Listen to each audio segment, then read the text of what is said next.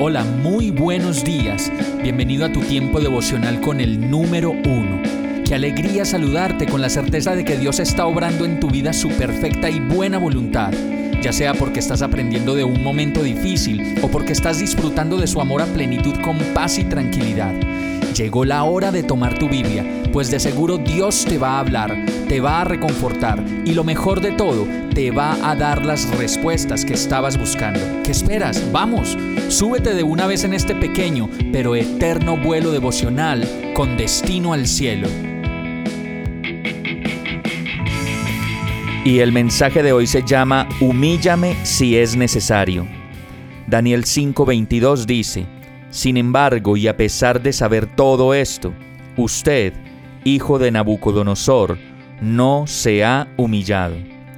A todos nosotros Dios nos ha dado la oportunidad de ser grandes, de disfrutar de oportunidades y de brillar la luz de Jesús. Como lo dice Daniel 5:18, el Dios altísimo dio al rey Nabucodonosor, padre de usted, grandeza, gloria, majestad y esplendor. Pero, ¿qué hemos hecho nosotros con todo lo que Dios nos ha dado? Igual que le pasó al rey Nabucodonosor. Daniel 5:20 dice, pero cuando su corazón se volvió arrogante y orgulloso, se le arrebató el trono real y se le despojó de su gloria. Por eso podemos ver tanta gente en la calle, que cuando los vemos nos preguntamos por qué están ahí. Sí, incluso a veces lo decimos, parecen como animalitos. Y Daniel 5:21 dice lo siguiente, fue apartado de la gente, Nabucodonosor, y recibió la mente de un animal, vivió entre los asnos salvajes y se alimentó con pasto como el ganado. El rocío de la noche empapaba su cuerpo. Todo esto le sucedió hasta que reconoció que el Dios Altísimo es el soberano de todos los reinos del mundo y que se los entrega a quien Él quiere.